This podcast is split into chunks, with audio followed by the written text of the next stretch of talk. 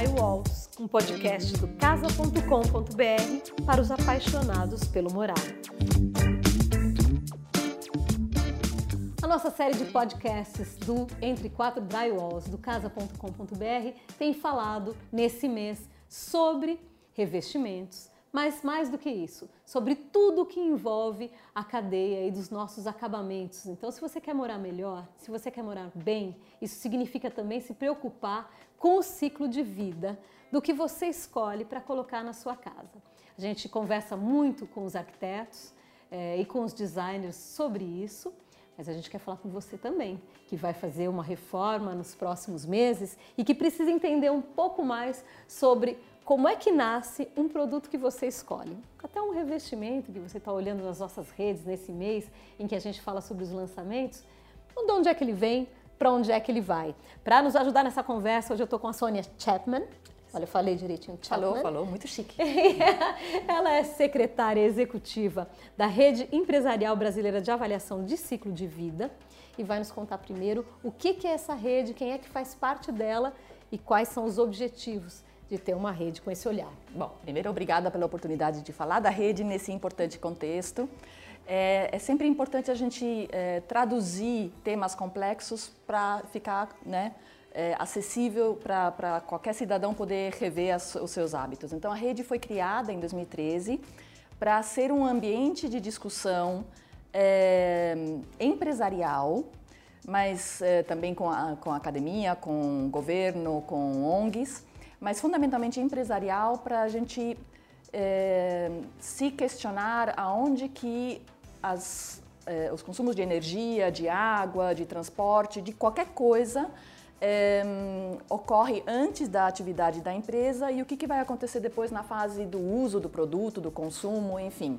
Então a rede ela foi criada para promover esse pensamento de ciclo de vida, que é um conceito baseado numa norma ISO, inclusive, que faz a gente refletir sobre os impactos eh, de uma série de, de, de, categorias em qualquer, no cotidiano, em qualquer atividade. Quando ela nasce, ela faz uma reunião de alguns associados. Que associados são esses e como é que os associados se colocam nessa associação? É, em 2013, a composição dos associados era bem, bem interessante e desde então é muito eclética. Por que, que a gente fala isso? É, é importante quando a gente fala em, pensamento de ciclo de vida você ter vários olhares contribuindo, inclusive é, é, antagônicos às vezes, né? É, justamente porque isso te tira da zona de conforto e faz você refletir sobre a tua atividade, sobre a tua contribuição nesse mundo. É, nós temos mais de 30 associados de segmentos é, de base, químicos, petroquímicos, é, aço, mas também cosméticos, quer dizer, o outro extremo que também dialoga e tem contato com o consumidor. Né? Então, não são só indústrias de base que vendem para indústrias, mas também indústrias que se expõem e têm campanhas de comunicação, enfim, com o consumidor final.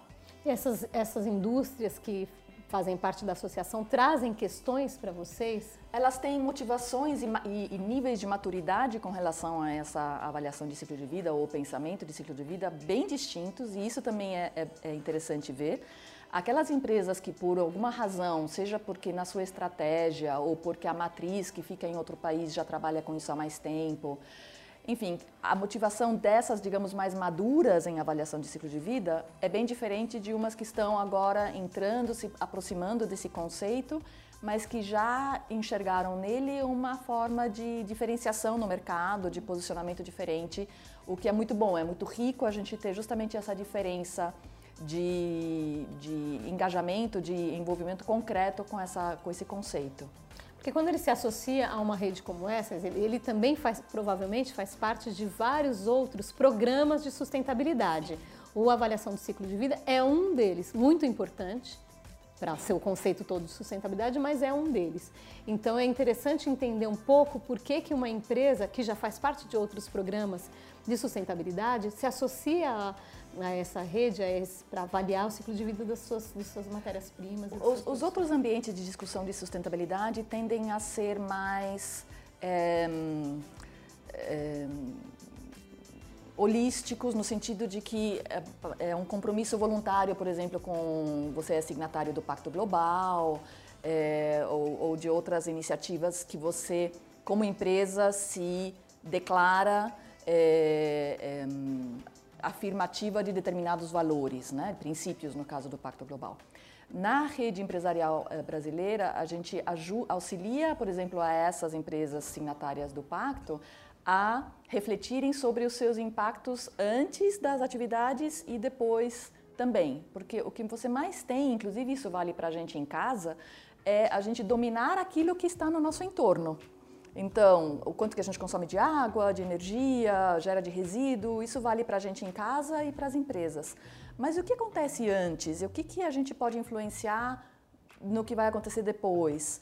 E a, até onde a gente é corresponsável com isso que acontece antes e depois uhum. da gente, né? Então, na rede a gente promove essa reflexão e discussões técnicas também com, com relação à norma, né, 14.040, que é de avaliação de ciclo de vida, mas também de economia circular, que a gente está ouvindo bastante. É, economia circular, muitas vezes, infelizmente, virou sinônimo de pensar em reciclagem, Sim. mas é muito mais do que isso, né? Então, o pensamento de ciclo de vida, ele vem é, ajudar também as, as, empresas, as pessoas que estão in, interessadas em compreender essa economia circular um pouquinho mais, é, para além do, da questão da reciclagem.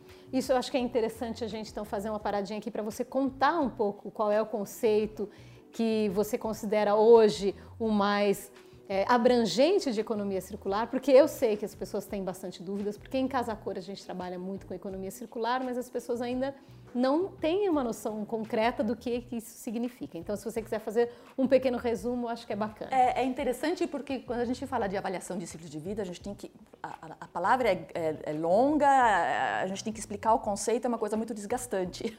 em economia circular, isso não é necessário tem 140 definições diferentes, ninguém se incomoda com isso, porque o bacana da economia circular é que o próprio nome já remete a uma compreensão mínima do que isso quer dizer. Então, no teu imaginário, você fala, ah, eu acho que eu sei o que quer dizer e, e, eu quero me informar mais, eu quero saber o que, que eu posso fazer nesse contexto. Então, é fantástico porque tem esse poder de engajamento, de, de curiosidade também. É, e na rede ACV, a gente entende que a economia circular e a avaliação de ciclo de vida são complementares. À medida que a economia circular promove esse, essa curiosidade, esse engajamento, essa compreensão é, inicial, e a avaliação de ciclo de vida está aí para tirar dúvidas. Então, realmente é tão melhor eu fazer determinada coisa só porque a princípio é afirmativa da economia circular ou ela, isso me pega na curva depois com algum outro aspecto que eu não levei em consideração? Que medo! É. Por exemplo, agora eu quero citar um exemplo e já estou com medo. Vou citar um exemplo que acontece em Casa Cor. Os móveis, os equipamentos eletroeletrônicos chegam embalados em isopor. Uhum. Até alguns anos, antes de ter essa nova gestão de Casa Cor, está aí há cinco anos, é, esse isopor era descartado com todos os outros materiais. Hoje ele é recolhido, todo o isopor que entra na Casa Cor é recolhido, é levado para uma indústria que fabrica rodapés. Uhum. E muitos desses rodapés estão em Casa Cor depois, em algum, algum outro momento. Ah, mas agora eu dei esse exemplo e já estou com medo, estou pensando aqui se em algum momento a gente pode ser pego numa curva no universo do. Eh, eu, nem, eu falei isopor porque eu não sei o nome, tem um outro nome, não é isopor, né? Poli. Ah, alguma coisa. Melhor assim. a gente não. É. Mas isopor é uma palavra que todo mundo entende. Sim, então, é, é. Esse é um exemplo, que é um dos exemplos que a gente usa para explicar a economia circular em casa Sim, por quê? Porque aquela, aquele volume de isopor né, gerado nas edições anteriores, em algum momento começou a chamar atenção e começou a gerar um incômodo. E esse incômodo gerou uma oportunidade de mercado para alguém se dispor a recolher aquilo e transformar em outra coisa. Então, esse incômodo é, é saudável, porque ele faz a gente inovar e, e ter respostas para coisas que antes eram problemas. O que a avaliação de ciclo de vida faz é entender se o que o isopor, nesse caso, né, se o que ele virou, se realmente é o melhor, ou se de repente podia ter virado outra coisa, ou enfim, mas isso isso não, não é, o, o, bacana é que a gente promove a inovação. Sim. Os incômodos, né, fazem a gente se questionar de alguma coisa que estava indo bem, então tá, não, calma, isso agora incomoda, vamos. O que o pensamento de ciclo de vida faz é a gente já antecipar esses incômodos antes que eles, eles virem um incômodo, né? Tá. Então talvez não fosse o isopor, a, a, indústria talvez pudesse embalar com outro material. É, então, é, é, são todas essas variáveis que a gente leva em consideração nesse, nesse pensamento. E essa reflexão que você fez agora super rápido, intuitivo, é isso que a gente promove. Tá. Será que é, não poderíamos ter tido outro tipo de material embalando tudo e não o isopor, ou se é o isopor o melhor, então vamos fazer mais coisa com isopor. Sim. Agora, como você tem empresas que são multinacionais, que fazem parte da associação, que fazem parte da rede, eles também já trazem um histórico de análise de ciclo de vida feito nos seus países de origem? Sim, sim, com maturidades diferentes, né? Então, uma BASF, por exemplo, né, a maior química eh, mundial, é, é, a sua sede é na Alemanha, eles já trabalham com avaliação de ciclo de vida desde a década de 90 é, outras de, de 10 anos para cá, enfim. Por quê? É, a avaliação de ciclo de vida, ela no início sempre é bastante usada para melhorar os teus próprios processos. Então, você é uma empresa, você precisa de água, de energia, gera resíduos. Como é que eu uso a avaliação de ciclo de vida para otimizar isso? Então, concretamente, por exemplo, a BASF na Alemanha, uma, um resíduo de uma fábrica virou a matéria-prima da próxima. Então, eles criaram na, na sua, eh, no site na, na Alemanha toda uma integração entre fábricas que é fantástico para aproveitar ao máximo o, a água que circula, a energia necessária, os resíduos gerados por uma e tal. É, à medida que você amadurece essa compreensão interna dos teus processos, você percebe que isso é rico demais para não também servir na comunicação, tá. para fora, então, normalmente esse é o caminho que as, as, empresas fazem. Elas utilizam a avaliação do ciclo de vida para otimizarem os seus processos internos e daí se animam e começam a utilizar também na, é, na promoção, na, na, na, argumentação de determinados produtos. Né? Essa é uma questão sobre a qual eu quero falar, sobre como comunicar isso e que tipo de importância a gente consegue imprimir para o consumidor final desse tipo de estudo. Mas antes eu queria talvez algumas é, pensando no universo da, da construção civil, alguns exemplos práticos que pudessem ser, que foram estudados e que, que geraram mudanças nas, in, nas indústrias que fazem parte da associação? Nossa, tem muitos. Assim, de forma mais ampla tem, tem o próprio isolamento, né, para você não ter tanta, tanta troca de, de calor e de, de, de frio. É, tem soluções para isolamento acústico, tem, tem tinta que você aplica e não tem que dar tanta demão e ela dura mais. É, tem aço que é mais resistente que outros materiais na, na construção. Por exemplo, na, na parte de, de, aço, até porque eu sei que vocês têm a ArcelorMittal como um dos, dos associados. A gente sempre é, falou sobre construção rápida e fala muito sobre o uso de aço nas construções uhum. rápidas. Hoje, por exemplo, a Casa Cor não tem nada de alvenaria já nem esse ano nem contrapiso de alvenaria teremos, hum. porque a, todo aquele material vai ser aplicado como cerâmica, por exemplo, aplicado sobre placas, depois pode ser retirado, não gera um entulho. Uhum. Então o aço sempre foi para a gente um sinônimo de uma construção que, é, que já no seu, que já estava bem resolvido no seu ciclo. Uhum. Quer dizer, existem coisas a serem melhoradas sempre, até por exemplo no tipo de aço que é utilizado. É, aí eu acho que é bacana convidar os que estão interessados até estarem no nosso painel na quarta-feira que vem, porque a ArcelorMittal vai falar de uma plataforma que eles recém lançaram ano passado, que chama-se Intelligence, justamente que é, procura aproximar diferentes parceiros nesse esforço de melhorar cada vez mais a solução como um todo a construção, que passa pelo aço e por outros materiais. Então eu não queria fazer Adiantar. muito spoiler.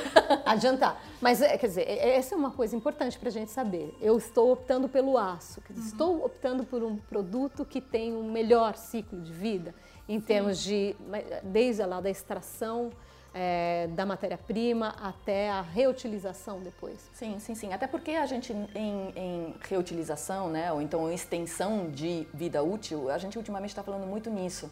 É, na Europa, por exemplo, tem toda uma legislação agora que está obrigando fabricantes a, por exemplo, de linha branca, é, a terem peças de reposição ou de automotivo também, Muitas vezes a gente acaba tendo que comprar algo novo, porque no celular, qualquer Sim. coisa, impressora, porque é mais caro ou, ou não tem a peça de reposição. Então, nessa, nessa, nesse contexto todo de economia circular, sustentabilidade, eh, pensamento de ciclo de vida, a gente percebe esses movimentos de extensão da vida útil e também da gente se perguntar qual que é a vida útil de um prédio, nesse caso agora que a gente está falando aqui da construção. Né? Na Casa Cor, é, é, claro que é tudo muito mais, tem um determinado É efêmero. é, efêmero, né?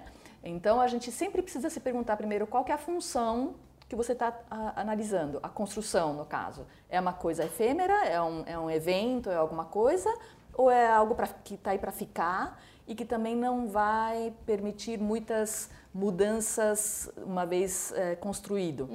Tudo isso, idealmente, a gente se pergunta antes, porque depois ficar adaptando isso é, costuma ser mais é, não fazer sentido, né? Sim. Menos eficiente. Em que momento a gente entra em conflito quando a gente fala em avaliação de ciclo de vida e de materiais? Porque, por exemplo, durante essa semana de Expo Revestir, a gente teve inúmeros lançamentos.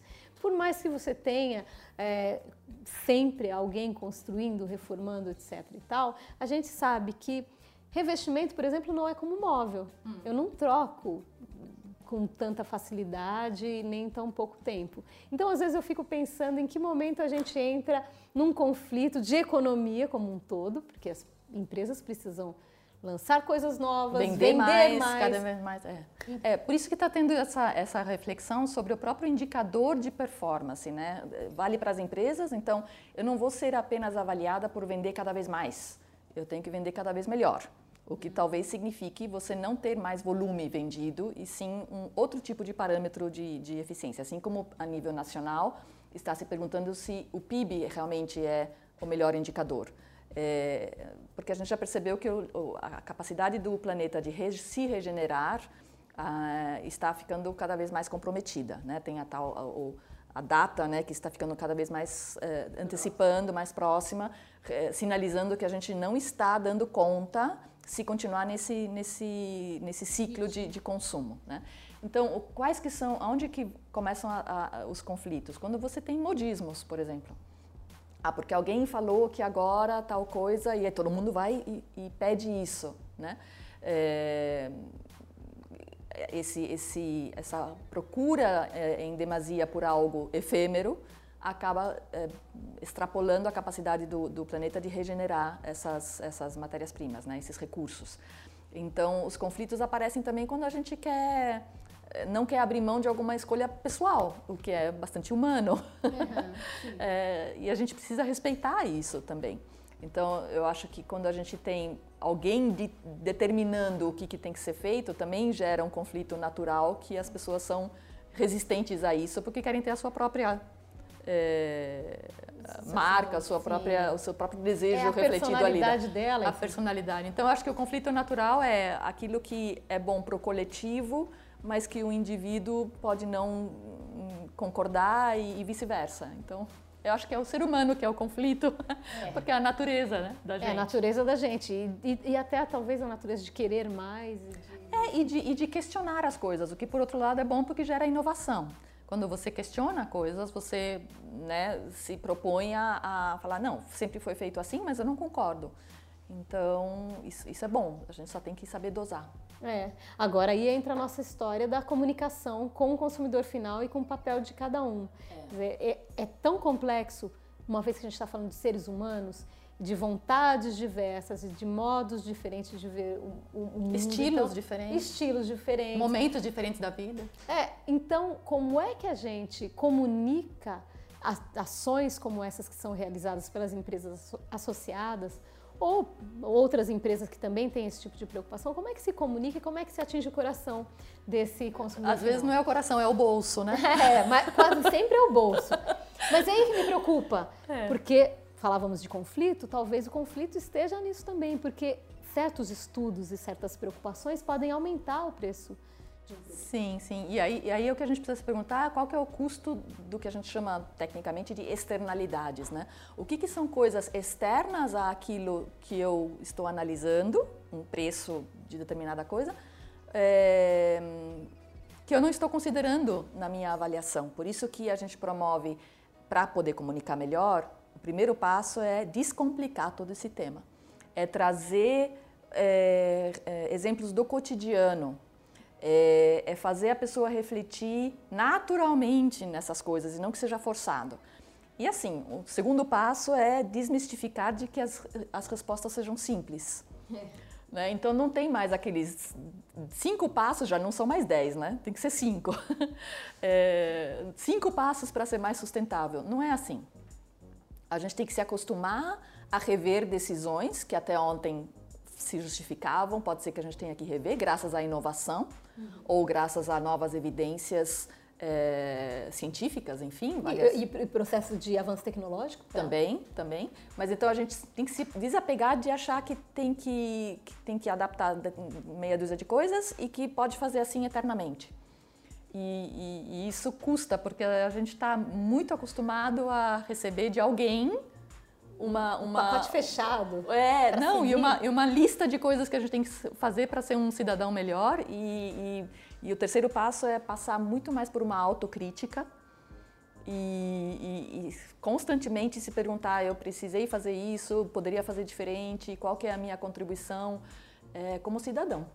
Agora, tem, por exemplo, alguma coisa quando você fala em levar isso para o cotidiano das pessoas?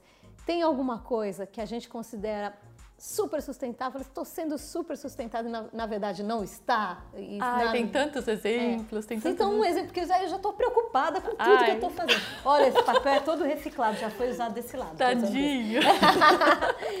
o que, que é que a gente pode Ai, tem tantos olhar? exemplos, sei lá, tome banho rápido, é, ande tomar... a pé ou mas... de bicicleta em vez de pegar carro. Não, tem, mas, tem várias não, coisas. Peraí, tomar banho rápido é sustentável ou não?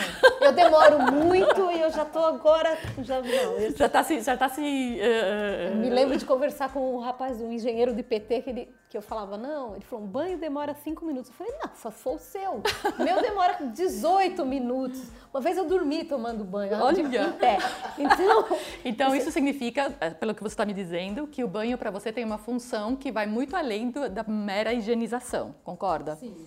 Então, por isso que a gente fala desses exemplos é, cotidianos. Qual que é a função do banho, do copo, da sacola, do carro, qualquer coisa? Qual que é, por que existe aquilo? Qual que é a razão de ser daquilo? Ah, eu tomo banho para higienizar. Não, eu tomo banho para uh, relaxar. Eu tomo banho, a minha filha toma para brincar. É, é, então, a gente tem que começar a perguntar isso e a, e a respeitar que a tua motivação para o banho é, é diferente da, de outras pessoas e, e ela, é, ela é genuína. Obrigada por me julgar. Sei que depois desse podcast vou receber um monte de dizer, toma banho. Uma vez eu falei que Dormiu viajava no banho, muito. eu nunca escutei. É, dormi. Quando eu acordei, falei, nossa, tomando banho. E uma vez eu falei numa, numa entrevista, eu perguntei sobre umas plantas, era um ambiente de casa-cor. E como eu viajo, viajo muito no segundo semestre para cobrir as casa-cor fora de São Paulo, é, eu tinha muita dificuldade de cuidar das plantas. Elas ficavam sem água. Eu voltava, eu chegava na sexta, viajava na segunda. Eu não e eu falei isso, e esse vídeo é super comentado, as pessoas falando como uma pessoa faz isso, confessa que as plantas. E eu quero dizer agora que as minhas plantas estão maravilhosas, porque eu treinei todo mundo em casa para regar as plantas. Ah, eu achei que era então, porque eram artificiais não, agora. Não, não, não. É porque agora, assim, tá todo mundo treinado. A mamãe viaja, cada tem a tabela para regar as plantas. Tem um ritual. Então agora eu confessei que meu banho é longo, nem sei o que pode acontecer. Mas é muito importante entender, porque tem tudo isso. Às vezes também, num determinado momento, uma atitude é sustentável, num outro contexto, no contexto de uma viagem, num contexto de uma outra ocasião, talvez não seja. Não, e agora também estamos com essa, com essa preocupação mundial do, do coronavírus, por exemplo, né? Sim. né? É, está tendo uma busca incrível por coisas descartáveis. É porque elas tendem a ser mais, é, é, te, te, te, te, proteger mais de, de, contágios. Então, a gente percebe que não é, não é bem assim, né? Não é acabar com alguma solução, a gente sempre tem que considerar a função das coisas, a razão de ser das coisas e do momento e do momento da, da tecnologia, do avanço tecnológico, como você falou. Sim. Agora, tem uma, uh, tem uma história também com o plástico. O plástico, é, e eu posso falar isso com bastante é, propriedade. propriedade. porque meus irmãos, meus dois irmãos na década de 80 fizeram curso de técnico em plástico no Senai. Muito bem. Então a gente era o momento em que o plástico explodiu. Então hoje é, a gente vê o plástico sendo o grande demônio do, do, do Ele mundo. está sendo bem questionado. Ele sim. está sendo bem questionado. Quer dizer, existe é, algo que possa contar em favor do, do plástico num, num- hoje? E eu vou te falar de um exemplo, por exemplo, de um, de um exemplo que é o meu cabeleireiro faz o próprio shampoo. E eu falei, puxa, tudo maravilhoso, mas a embalagem é de plástico. Aí ele falou, eu não posso pôr uma embalagem de vidro dentro de um box, Hum. porque ela pode escorregar e pode quebrar. Eu falei, né? não, nunca pensei. Então, viu? Porque você se, ou ele se perguntou da função da embalagem. É, mesma coisa quando você, você vai usar o shampoo, você aperta aquela embalagem, né? Você não vai poder fazer isso nem com vidro, nem com outra coisa. Então, qual que é? Ou então você usa aquele dosador que vai ter que... Mas aí escorrega e cai, enfim. É, sim, o, o, o que a gente... Tem um colega na, na Braskem que costumava dizer uma coisa muito engraçada, que é o plástico não é suicida ele não se joga no rio e fica boiando ou no mar, né? É, tem muito da, da atitude, da educação, da consciência do, do usuário que depois, quando for encaminhar aquilo, se usou, é, tem que encaminhar correto, não pode jogar em qualquer lugar, enfim. Então, é, sempre se pergunte a função das coisas. Um outro exemplo que a gente adora usar é o do canudinho também, que, né, é, que, foi, que foi proibido, está sendo proibido em várias, em várias cidades. Qual é a função do canudinho? Não, porque eu tenho agora o canudinho na bolsa e mostram tudo, tudo orgulhoso de, de vidro ou de outro material. O canudinho, especialmente aquele que dobra, ele foi desenvolvido, assim, e foi um, uma, um processo muito intenso de, de, de, de pesquisa para ele poder dobrar, para permitir que pessoas doentes né, no hospital, que passaram por uma cirurgia ou algum tipo de é, é, procedimento, pudessem ingerir comida, líquidos, qualquer coisa, né? Só que aí popularizou e a gente tem, parecia que não conseguia viver sem. É, mas não existe. Ah, não, mas é, mas é mais higiênico. Falei, mas peraí, se você não confia que o, o, o, o copo foi bem lavado, você também não deveria confiar no que está lá dentro. Né? É, então a gente é, é uma coisa que era tão natural simplesmente ter o canudinho na frente e utilizar que a gente não se perguntou para que usava. É, então é isso que a gente, que a gente promove né, nessa, nessas reflexões na, na rede. É, é para que você precisa de determinada coisa? E o que, que seria uma alternativa mais é, eficiente, mais é, interessante? Né? Também tem aquele mito do que eu tenho que usar agora tudo tem que ser reciclado, que é um papel, como você falou. É, depende. Se ele não cumpre a função de tanto do teor tão grande de reciclado, não, não, vale a pena. Um exemplo que a gente explora bastante no grupo de trabalho de economia circular é um estudo de ciclo de vida que foi feito pela Michelin. Qual que é o percentual é, ideal de pneu, de, de, de, composição do pneu é, é, já reutilizado dentro da fórmula como um todo, que não comprometa a segurança e a vida útil do pneu. Uhum. Né? Outro exemplo que a gente tem bastante é jeans também. Então, qual que é o percentual de reciclado no jeans que, que não comprometa, que depois de determinadas lavagens ele não, não esteja comprometido? É.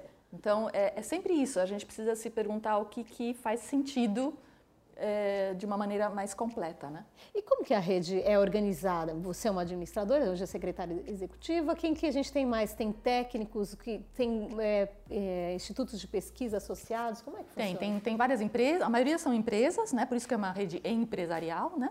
Mas também tem academia, tem institutos de pesquisa como o IPT, por exemplo, o Ital, o CETEA da, de embalagens na, em Campinas. É, tem a Associação Brasileira de Ciclo de Vida, tem o Instituto Acatu, pelo consumo consciente, é, tem a Fundação Vanzolini, é, a Fundação Espaço Eco, a GS1, que é a entidade mundial de atribuição de códigos de barra, né?